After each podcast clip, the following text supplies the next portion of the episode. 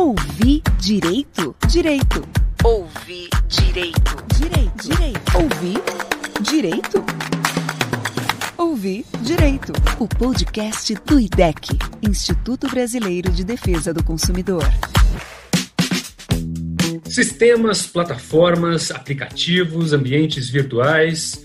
Tudo isso passou a fazer parte, de alguma forma, do cotidiano de milhares de estudantes em todo o país a partir do momento em que a pandemia do Covid-19 forçou a suspensão das aulas presenciais. Um processo que já vinha crescendo com a proliferação dos cursos à distância, de repente se tornou a única alternativa para as escolas públicas e particulares. Neste cenário, salta aos olhos as desigualdades da educação ofertada aos estudantes e a precariedade do acesso à internet, que impactou diretamente o direito à educação.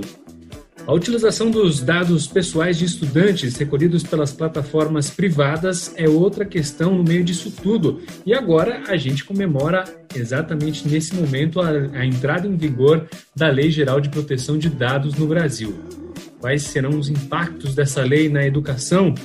Vamos discutir esses temas a partir de agora com os nossos convidados. Priscila Gonzalez tem Master em Educação, Família e Tecnologia pela Universidade Pontifícia de Salamanca, na Espanha. É pós-graduada em Gestão de Processos Comunicacionais pela ECA USP, especialista em Design Thinking pela SPM, mestranda em Inteligência Artificial e Impactos Sociais pela PUC São Paulo.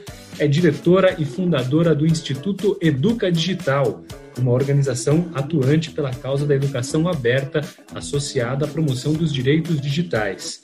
Ela também é professora de pós-graduação em formação integral de educadores no Instituto Singularidades em São Paulo e pesquisadora da Cátedra de Educação Aberta e à Distância na Universidade de Brasília. Olá, Priscila, tudo bem? Olá, Regis, tudo bem? Obrigada pelo convite. Seja bem-vinda. Está conectado com a gente também o Diogo Moisés, coordenador do Programa de Telecomunicações e Direitos Digitais do IDEC. Ele é graduado em Comunicação Social, mestre em Direito pela Universidade de São Paulo e quase doutor em Comunicação pela Universidade de São Paulo também, especialista em Regulação, Políticas de Comunicação e Direitos Humanos. E aí, Diogo, tudo bom? Oi, Regis, tudo bom? Oi, Priscila, é um prazer falar com vocês. E o IDEC, para quem não conhece, é o Instituto Brasileiro de Defesa do Consumidor, uma organização sem fins lucrativos pioneira na defesa de direitos de consumo no Brasil. O INDEC é independente de governos, de empresas, de partidos políticos e atua na preservação e garantia dos direitos, buscando alternativas para prevenção e resolução de conflitos de consumo. Além de fazer pressão política, de ter um trabalho jurídico muito sério, pautando políticas públicas, o Instituto oferece documentos para a resolução de problemas que já ajudaram muitos consumidores a terem seus direitos reconhecidos. Você pode saber mais sobre isso em idec.org.br também ficando ligado aqui no nosso podcast e já aproveito para quem não é associado para se tornar um associado e fazer parte dessa luta pelos direitos dos consumidores. O Ouvir Direito está começando. A pandemia que levou à necessidade da suspensão das aulas presenciais escancarou as desigualdades no nosso país, no que diz respeito ao acesso à educação à distância de forma digital.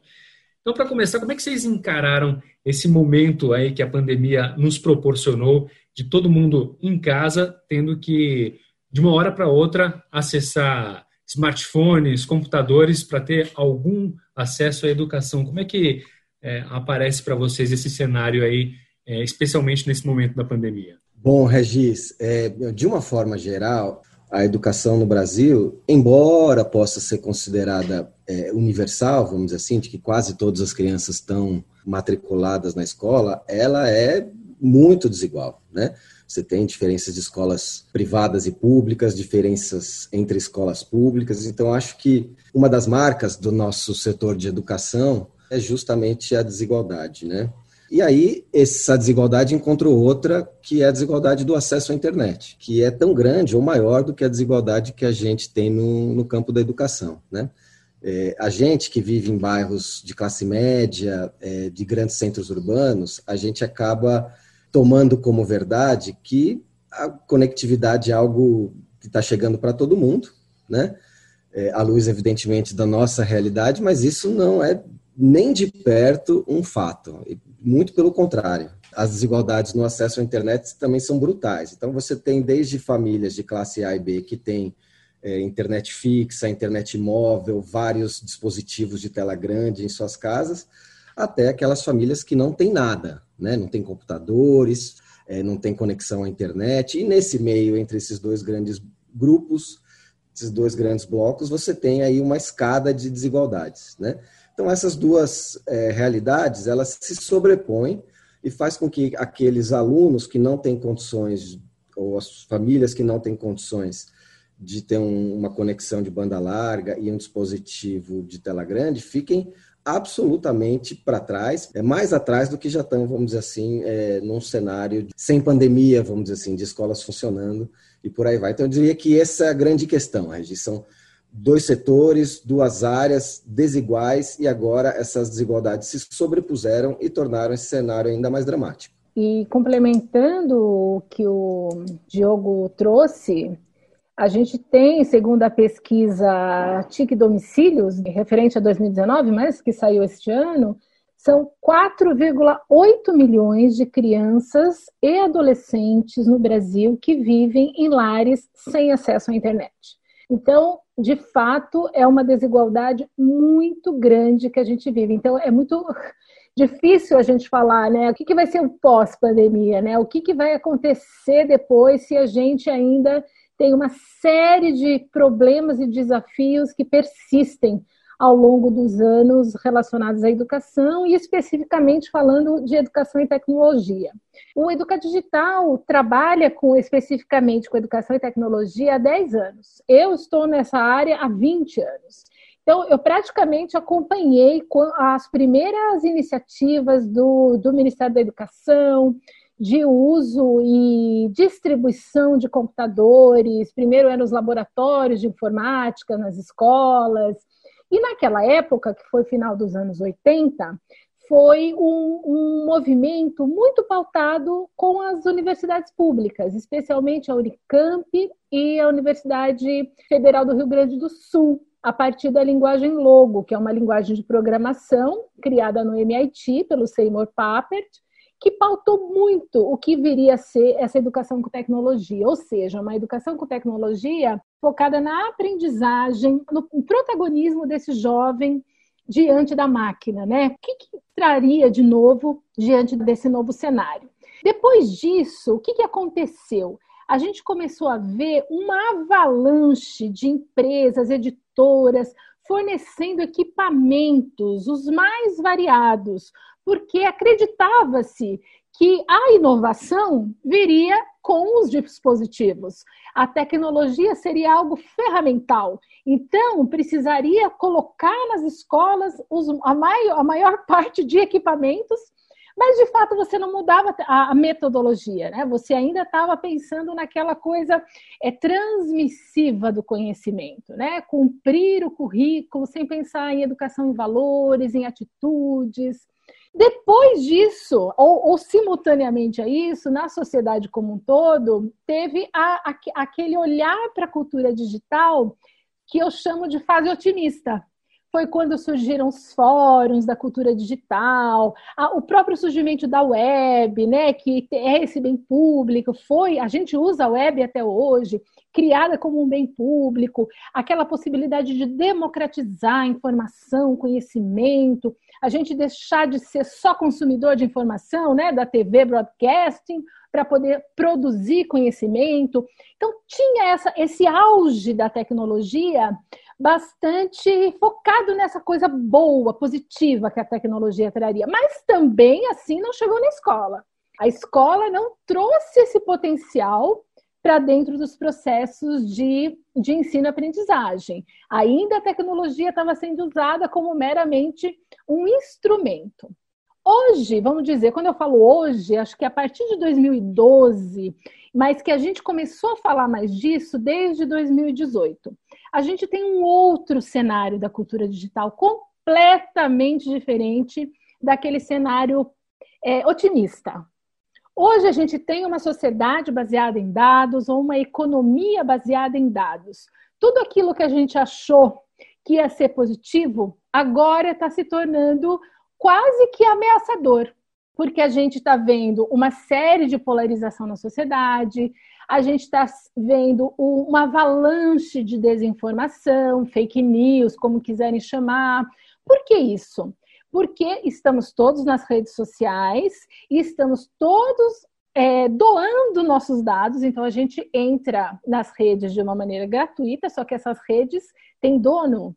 Isso a gente não conversa na escola, não chegou essa discussão de contexto na escola. Veio a pandemia. O que, que aconteceu? Escancarou todos esses problemas que, a meu ver, são problemas de visão da educação, de visão da gestão pública e da gestão educacional como um todo. Porque ainda se pensa, até quando se pensa em eh, metodologias inovadoras, ainda o foco é a transmissão por meio da tecnologia e não olhar para a aprendizagem efetiva e o pensamento crítico, que agora é o termo da moda, é o pensamento crítico, mas como que a gente vai desenvolver pensamento crítico usando plataformas proprietárias que usam nossos códigos, que tem servidores lá fora no hemisfério norte, e a gente não reflete sobre isso. A gente não não leva isso para conversar entre com os alunos. Eu entendo até que no desespero, porque foi uma situação de desespero, foi não, está sendo.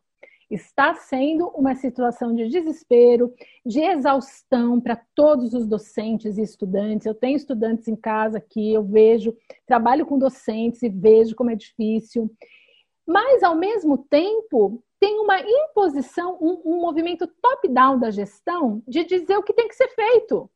Não se houve nenhuma oportunidade de crise como essa se pensa em rever o modus operandi, ou seja, como que a rede pode ajudar a pensar a resolver o problema? Rapidamente se aceita parcerias ditas gratuitas, de empresas é, privadas proprietárias e se aceita no sentido assim, não é um contrato de prestação de serviços. Pelo fato de ser gratuito, entra no princípio que eles precisam muito atualizar, que é o princípio da economicidade, e não tem dinheiro público sendo pago, nem licitação tem. E aí você tem que aceitar as condições para poder usar a plataforma. Que escolha tem os estudantes, as famílias, em dizer, não, eu não quero que meus filhos usem essa XY plataforma?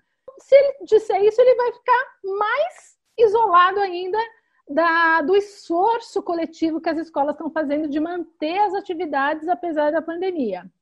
Acho que trouxe um pouco dessa, dessa questão assim mais macro da educação que a gente só escancarou problemas gravíssimos, problemas de gestão, problemas metodológicos, problemas de acesso, e estamos nesse momento.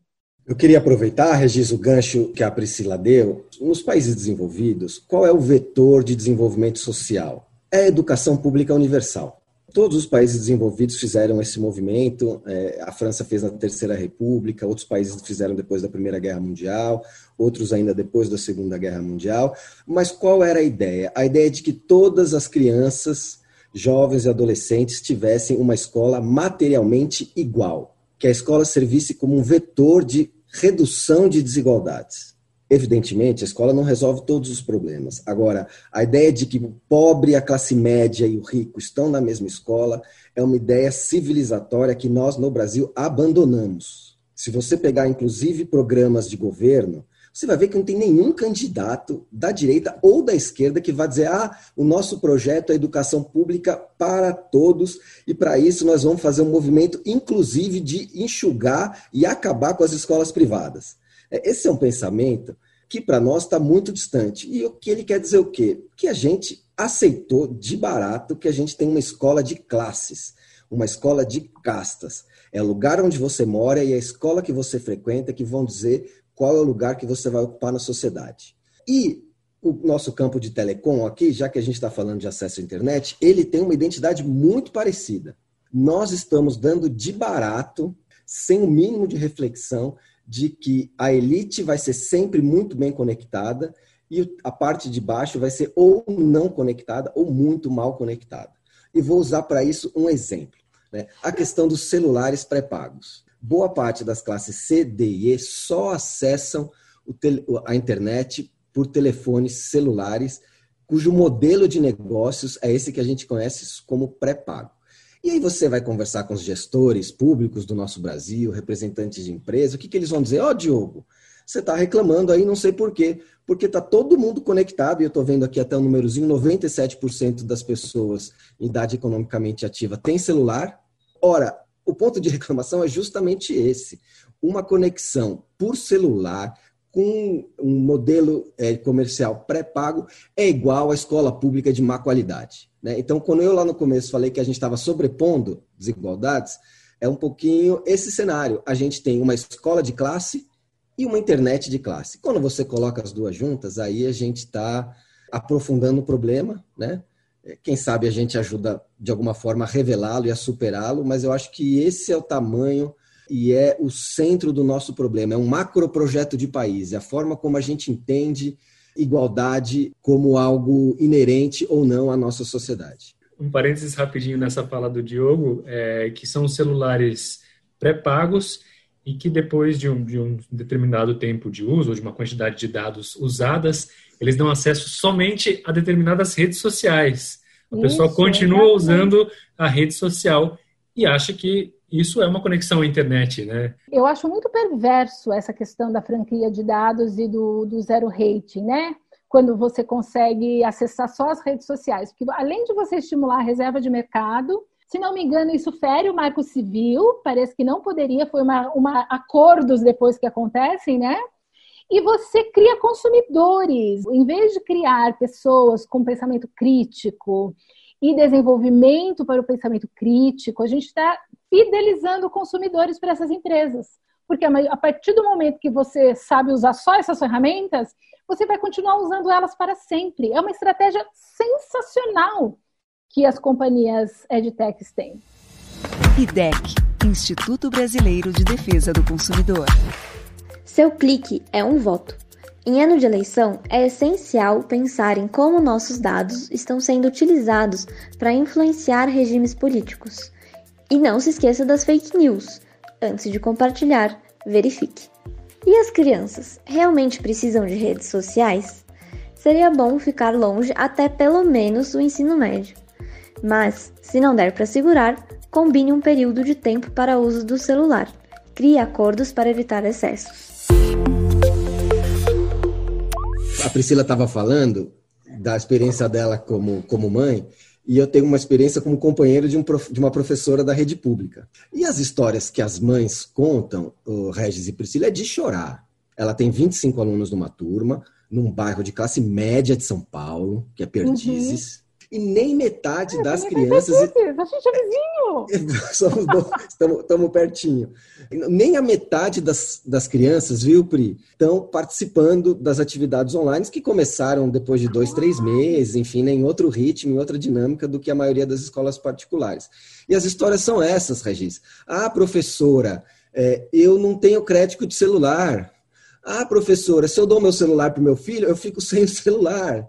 Ah, professor, a plataforma, não sei qual, não roda aqui no meu celular, né? São histórias práticas, meu, dramáticas, de chorar, mas que estão acontecendo no dia a dia como se nada fossem, como se não fosse responsabilidade de ninguém. Eu queria fazer uma ressalva até na fala que o Diogo traz, desse mito da escola pública com a escola privada. A escola privada, ela, na verdade, tem mais condições financeiras para equipar para colocar equipamentos, infraestrutura tecnológica, e mesmo assim ela está fazendo as parcerias gratuitas, hein? Mesmo assim. Mas a escola pública não. O que não significa que a escola privada é melhor que a pública.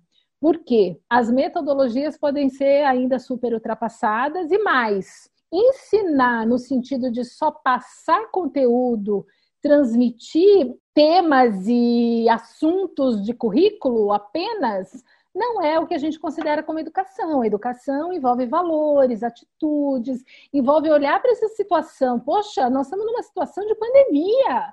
Como que, como que os outros países estão tratando isso? Quais são as ações de solidariedade que estão acontecendo no mundo? Era um momento de mudar tudo, de parar o currículo e começar a repensar. Isso não é uma perda, é essa mentalidade, né? A cultura é muito assim, vai perder, os alunos vão perder. Não, é um ganho, é um novo aprendizado, é entender um pouco o processo, como é difícil estar em casa mesmo, longe dos amigos. Para quem tem adolescente como eu, nossa, é muito difícil ficar longe dos amigos.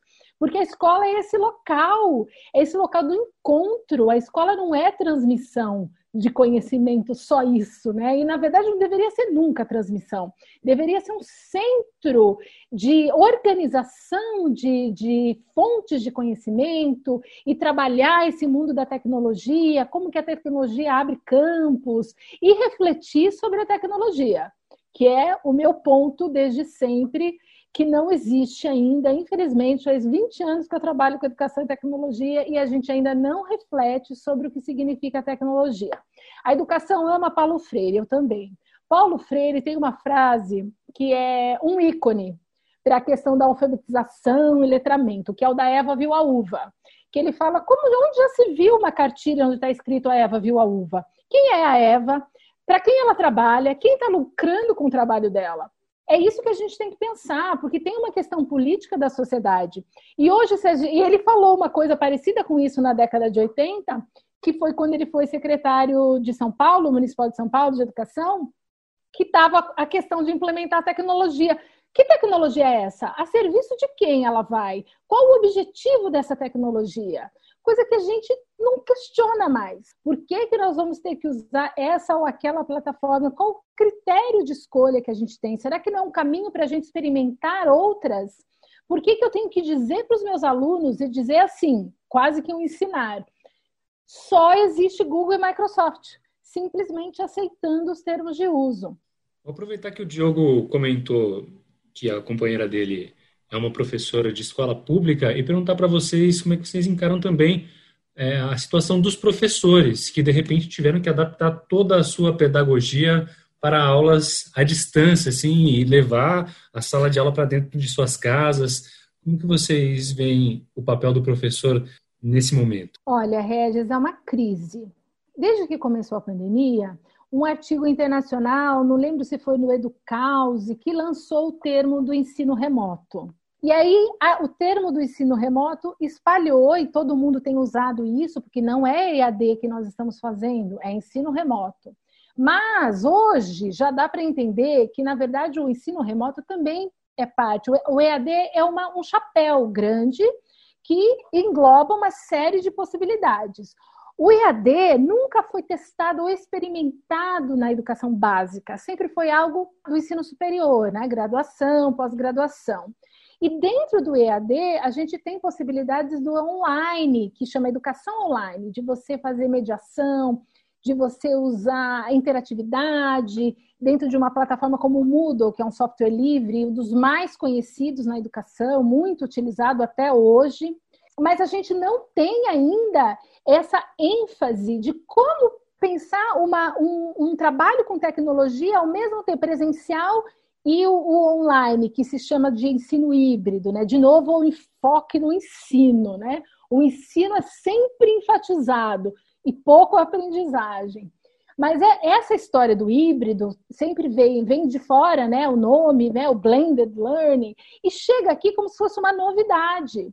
Mas a gente já teve muitas experiências em vários lugares do Brasil que tem que fazer o tal do ensino híbrido sem chamar ensino híbrido. As comunidades ribeirinhas, as populações indígenas, que já trabalham com uma abordagem que é diferente. O que a gente não conseguiu trazer nesse momento de pandemia, claro, porque não tinha uma formação, os professores nunca foram formados para lidar com tecnologia, não tinha uma fluência digital para pensar como que eu trabalho com os meus alunos na medida do possível, dado todos os problemas que a gente levantou aqui de acesso, de condições socioeconômicas e tudo, mas eu estou atendendo os meus alunos na medida do possível. E nesse ponto os professores estão super se esforçando, estão exaustos por conta disso. Mas não houve uma formação, não houve um momento de pensar assim coletivamente quem é o meu grupo, qual é a minha comunidade, quais as necessidades que eu tenho aqui. Não teve esse tempo. O que acabou acontecendo foi que os gestores das redes determinaram o uso de XYZ aplicativos ou plataformas e os professores tiveram que correr atrás. Isso, infelizmente, é uma tradição do top-down que vem acontecendo na educação. Eu não sou especialista no campo da educação, mas tenho já há algum tempo trabalhado com essa interface né, entre internet e educação. E tenho aqui em casa também uma observação pragmática, é, empírica, mesmo que determinada aqui num, num, local e numa escola em específico. Né? É, mas o que dá para notar é que os professores, eles foram não abandonados, né, mas de uma hora para outra, eles foram compelidos a fazer algo que eles nunca fizeram, como disse a Priscila, e, e que não foram preparados para tanto. E além disso, ainda tem os problemas de conectividade dos próprios professores. Isso acabou gerando, né? A gente teve outro dia, inclusive, conversando com os colegas da ação educativa, um cenário de muita ansiedade, de redução de autoestima e de depressão os níveis de licença por depressão entre os professores, pelo menos da rede municipal, nunca foram tão altas. Ouvir Direito, o podcast do IDEC. Sabia que existem outros sites de pesquisa além do Google? O DuckDuckGo, por exemplo, não armazena e comercializa o histórico de buscas. Se não quiser abrir mão do Google, utilize extensões que removem recomendações. E evite os vídeos indicados pelo YouTube. Receber indicações de lugares e pessoas bem diferentes ajuda a te manter informada por diferentes pontos de vista e ainda confunde os algoritmos. Vamos aprofundar um pouquinho naquelas letrinhas miúdas que aparecem nesses aplicativos todos que a gente usa e que os estudantes e professores e educadores todos passaram a usar de maneira mais ostensiva, né? Os termos de uso e políticas de privacidade a iniciativa Educação Aberta fez um estudo né, sobre os termos de uso do pacote da Microsoft Isso. e da Google, né, Priscila? Isso. Você pode comentar Isso. um pouquinho qual foi o resultado desse estudo? Claro. Esse estudo surgiu primeiro da pesquisa Educação Vigiada, que a gente lançou no finalzinho de março, que é uma pesquisa feita pela Cátedra de Educação à Distância da UNB e dois núcleos de pesquisa da Federal do Pará. Eles criaram um script e conseguiram entrar nos servidores de todas as universidades públicas e secretarias de, edu de educação e levantou que 70% das nossas universidades federais, estaduais, institutos federais e escolas, né, secretarias estaduais de educação, estão com seus servidores de e-mail externos nessas empresas, cujos data centers estão no hemisfério norte, e o fato disso acontecer faz com que não se invista na, na, na, infraestrutura né, pública do país, de pesquisa e tudo mais. A gente fala muito de dados pessoais, mas é mais do que dados pessoais, é uma coisa que a gente está chamando de dados estratégicos, que são pesquisas, termos, meios de navegação, tudo que está sendo feito de produção científica, educativa, está virando dados e está indo, a gente não sabe para onde e com qual finalidade. Feito com a divulgação dessa pesquisa, a gente começou a pensar, bom, agora tem, temos que olhar os termos de uso e as políticas de privacidade, porque ninguém olha. É muito difícil ler aquele material. Ele, ele é feito para não ser lido, né? É bom que a gente sempre ressalte porque além de, das, dessas escolas e universidades colocarem os, os e-mails fora, elas também estavam aderindo aos pacotes Education. Então, cada um tem um nome, né? O Google é G Suite for Education e a Microsoft, Microsoft 365. Todas têm um pacote completo, tudo que você precisa para fazer a educação online. É assim que é apresentado. E além delas, eles têm uma rede de empresas ou organizações que disseminam isso nas escolas e, e, universidades, que são partners das empresas. Então, tem toda uma cadeia organizada. Vocês lembram quando as editoras faziam isso, de visitar as escolas para divulgar os livros didáticos? Era uma coisa super. Nem sei se elas fazem isso hoje, mas é isso que eles estão fazendo. É uma nova, é uma atualização daquela divulgação do, dos livros didáticos. Eles estão fazendo com os pacotes de tecnologia education. A gente foi ler. Chamamos uma pesquisadora, que é a Stephanie Lima, que é uma advogada doutoranda. Ela está justamente estudando a regulação para o uso de tecnologias na educação. E na leitura que ela fez, que foi difícil, então até para ela que é da área, coisas que saíram nos dois. As duas empresas delegam para as instituições, né, no caso as escolas, universidades, toda a responsabilidade relacionada ao uso que se faz é, dos, dos pacotes deles, para pegar autorização dos pais.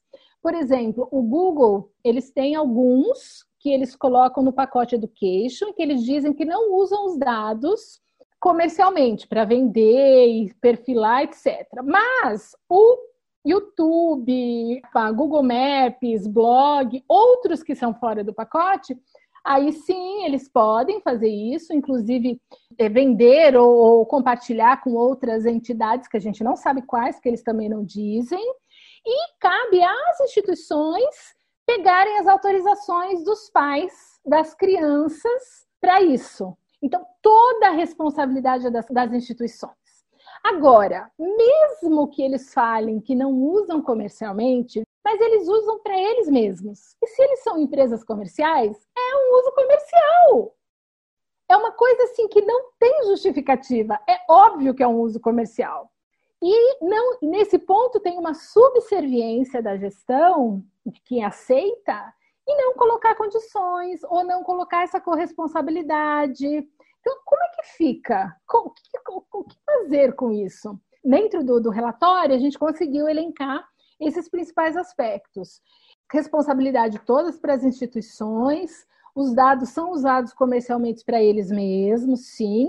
Os que não são do pacote educacionais, eles vão fazer isso sim, e cabe à escola, à instituição, pegar autorização, e eles podem mudar a qualquer momento. Posso fazer uma pergunta para você?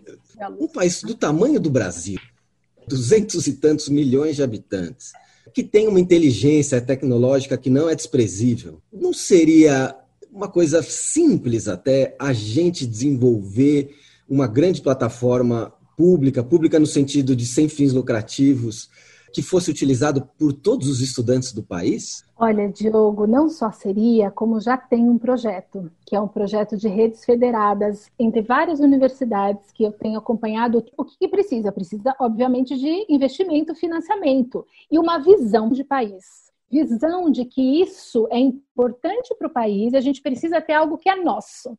Porque o fácil sai caro, né? O grátis imediato, que é fácil, vai sair caro, porque eles vão mudar a qualquer momento os termos de uso. Agora já tem, está começando a sair. Estou recebendo e-mails aí que a Microsoft já mudou, o que era grátis agora não é mais, eles vão começar a cobrar a partir de tanto. A Google também, porque está lá no termo, você assinou, você vai reclamar? Estava lá escrito. Você aderiu, colocou toda a sua rede. Simplesmente a gente vai começar a ser a colônia digital que o Harari fala, né? Hoje em dia a gente está sendo colônia e o pior, sem consciência de que estamos sendo colônia. E além da gente ter essa capacidade de visão, investimento, a gente está também deixando de mostrar para os jovens, né, para os estudantes, as outras possibilidades, que é a cultura da colaboração, por exemplo, baseada no software livre, baseada no código aberto. É muito doido, né? Porque a gente achava que as petrolíferas eram ultrapoderosas, né? A gente está vivendo um momento onde elas ficaram, vamos dizer assim, bem para trás né, em relação a essas grandes companhias de internet. O poder econômico Total. que elas têm, o poder de conhecimento sobre a vida é, individual e coletiva é muito assustador, né? Há 20, 30 anos, né, a gente que atuava no campo da comunicação tinha alguns projetos, vamos dizer assim, para democratizar a comunicação, que na nossa visão era muito pouco plural, qual era um dos elementos centrais desse projeto para democratizar as, as, comunicações, ainda no tempo analógico? Era construir um sistema público de comunicação, equidistante do mercado, do Estado, assim como fizeram a imensa maioria dos países envolvidos, à exceção dos Estados Unidos. Né? E ouvindo a Priscila, eu fiquei aqui pensando que se não dá para a gente transpor uma reflexão de um tempo histórico né, para o momento que a gente está vivendo agora, a gente tem um problema de natureza semelhante, que é o de, de apropriação, de captura de um espaço, de um ambiente que é público, por natureza, por entes privados, né? E se à época a gente reclamava da Globo, né, que capturava o espaço público, etc., agora a gente está lidando com um poder infinitamente maior, né, que está conseguindo é, entrar nos diferentes aspectos da nossa vida de uma forma que a gente sequer tem conhecimento. E acho que essa, esse exemplo que a Priscila trouxe da educação é bem interessante. Tornar mais público, ir em direção ao público, Vamos falar um pouquinho da LGPD, a Lei Geral de Proteção de Dados? Diogo, você que é um especialista nos dados digitais, conta um pouquinho para a gente. A lei está entrando em vigor agora, né, exatamente nesse momento em que a gente está gravando esse programa. Então, conta um pouquinho sobre a LGPD, que muito se fala e pouco se explica, e, e o que ela impacta na educação. Bom, ela está entrando em, em vigor agora, mas é uma discussão que não começou hoje, né? e a, a, própria lei não foi aprovada ontem, né? Ela teve uma primeira aprovação há dois anos, né?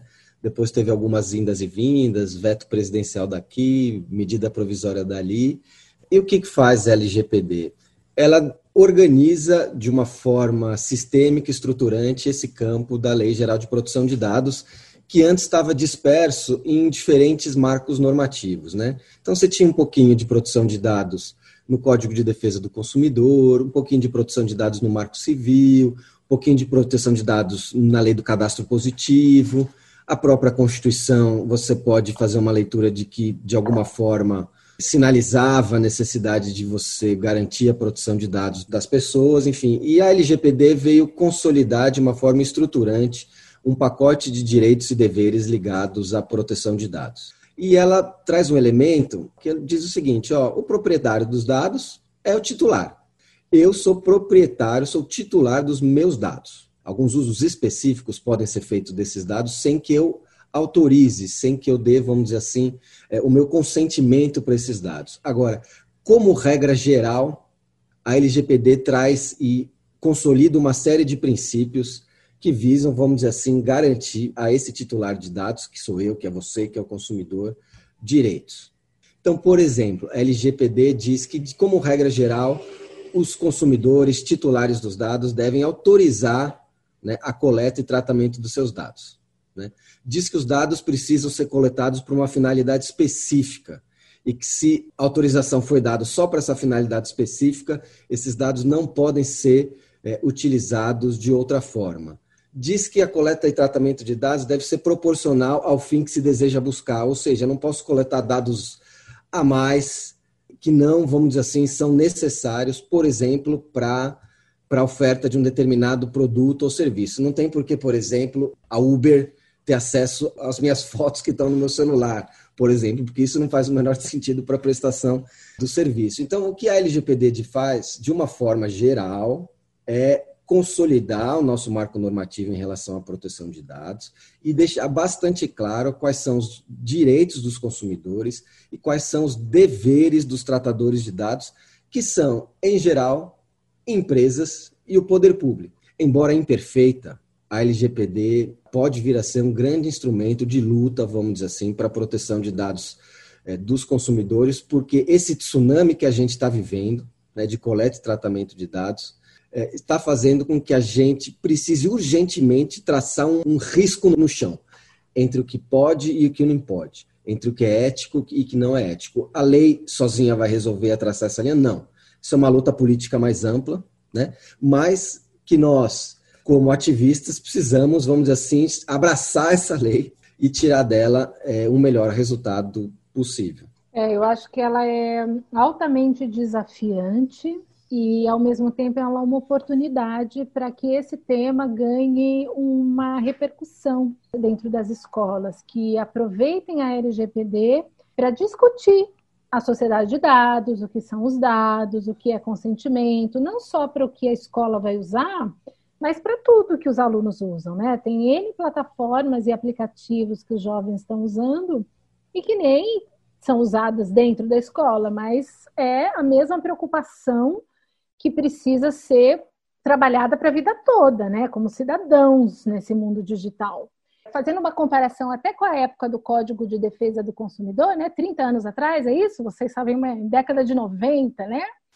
Era um susto, principalmente para as empresas, porque o que, que isso ia impactar né, nos negócios e tal. Mas hoje, na nossa vida, a gente sabe quais são os nossos direitos, minimamente a gente sabe, porque isso já foi incorporado na sociedade. A minha impressão é que a LGPD vai precisar desse processo, desse tempo, que as pessoas entendam o que são os dados. E aproveito para dizer para vocês aqui em primeira mão que a gente vai lançar em breve, estamos construindo com o Instituto Alana um guia de proteção de dados para pais e educadores, para tentar esclarecer melhor essas questões nossa, que legal, Pri. É, Muito legal, porque demais, a gente hein? faz isso, né? A gente vai lançando os problemas, mas a gente também tem que pensar nas soluções possíveis, é porque muito... senão a gente só fica criticando, criticando. No documentário O Dilema das Redes, disponível na Netflix, ex-trabalhadores de grandes empresas de tecnologia do Vale do Silício dão dicas para minimizar os impactos dos algoritmos, ou, pelo menos, confundi-los. Para começar, é fundamental falar sobre a tecnologia e seu potencial de transformação, positivo e negativo. E, com isso, podemos mudar algumas práticas. Desativar as notificações e desinstalar tudo aquilo que não usamos com frequência é uma forma de minimizar o objetivo de grandes empresas de tecnologia, que é tomar sua atenção o máximo de tempo possível. Começar a pensar em deletar algumas contas e conversar fora das redes não é má ideia. Você realmente precisa estar em todos esses lugares e nutrir todos esses algoritmos? Agora, voltando ao tema da desigualdade, o que pode ser feito para mudar esse cenário de exclusão digital que a gente vive? O que a gente precisa, na verdade, Regis, é outro projeto de país, né? Como um todo. É um outro macro projeto que pode, de fato, induzir o desenvolvimento em diversos setores da nossa sociedade. Uma tarefa muito dura, não é simples você conseguir, vamos dizer assim, virar é, um país que está conformado com uma situação de desigualdade, que está conformado com a sua herança escravocrata, para um projeto de justiça social. É, no campo do acesso à internet, especificamente, acho que teriam duas coisas, né? Uma seria uma ação emergencial, uma primeira coisa, os gestores públicos, estados e municípios, tinham que ter saído comprando modem para todo mundo, modem e laptop, e pronto. Nessas próximas eleições municipais que a gente vai ter agora, acho que uma das questões prioritárias para qualquer programa de governo decente é garantir um alto nível de conectividade para todos os alunos da rede pública para além dessa questão emergencial, tem uma questão ligada à regulação desse universo das telecomunicações. Veja que hoje o nosso único serviço público, estrito senso, nas telecomunicações, é a telefonia fixa. Quando a gente vendeu o nosso sistema Telebrás, privatizou as empresas que compunham o sistema Telebrás, aqui em São Paulo a Telesp, por exemplo, a gente, nesse sistema de concessão à iniciativa privada, determinou que o serviço público aquele que precisa ser universal, ter continuidade, ser ininterrupto, era a telefonia fixa.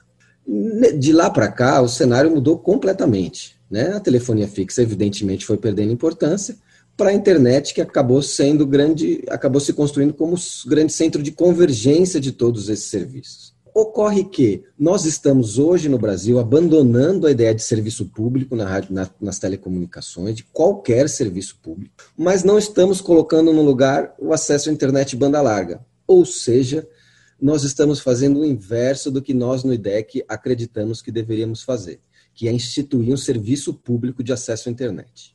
A gente pode chegar um dia em que todo mundo esteja conectado, assim como está todo mundo na escola. Né? Agora, é, a gente não pode desconsiderar que internamente esse ambiente de conectividade é onde a desigualdade é reproduzida e muitas vezes é, inclusive, radicalizada se encontra outras desigualdades, como é no caso da educação. A, a visão que a gente tem ainda que, que a, tecno, a tecnologia, a telecomunicação não é um direito, né? não faz parte dos direitos, você delega para outro resolver. E é a mesma cultura que a gente está tendo na educação. Então, se você não olha para a educação como um direito, você delega para empresas, de novo, resolverem uma questão que devia ser da política pública. E nunca eu estou falando que não pode ter iniciativa privada junto, não estou falando disso. Acho que as colaborações são mais do que bem-vindas, até está na nossa Constituição, que a educação, a educação é dever de todos, né? Todos têm, e as, e as empresas fazem parte da sociedade. Só que precisa ter um olhar no, do ponto de vista dos direitos, que esse olhar cabe à política pública. E infelizmente a gente não está tendo. Então a gente está tendo uma série de equívocos, começar por esse das telecomunicações, que não foi feito da melhor forma. Bom, a gente já está caminhando para o final do nosso Ouvir Direito. Quero agradecer muito a Priscila Gonzalez e o Diogo Moisés por esse papo muito crítico a respeito da nossa tecnologia, do, dos meios digitais no seu encontro com a educação.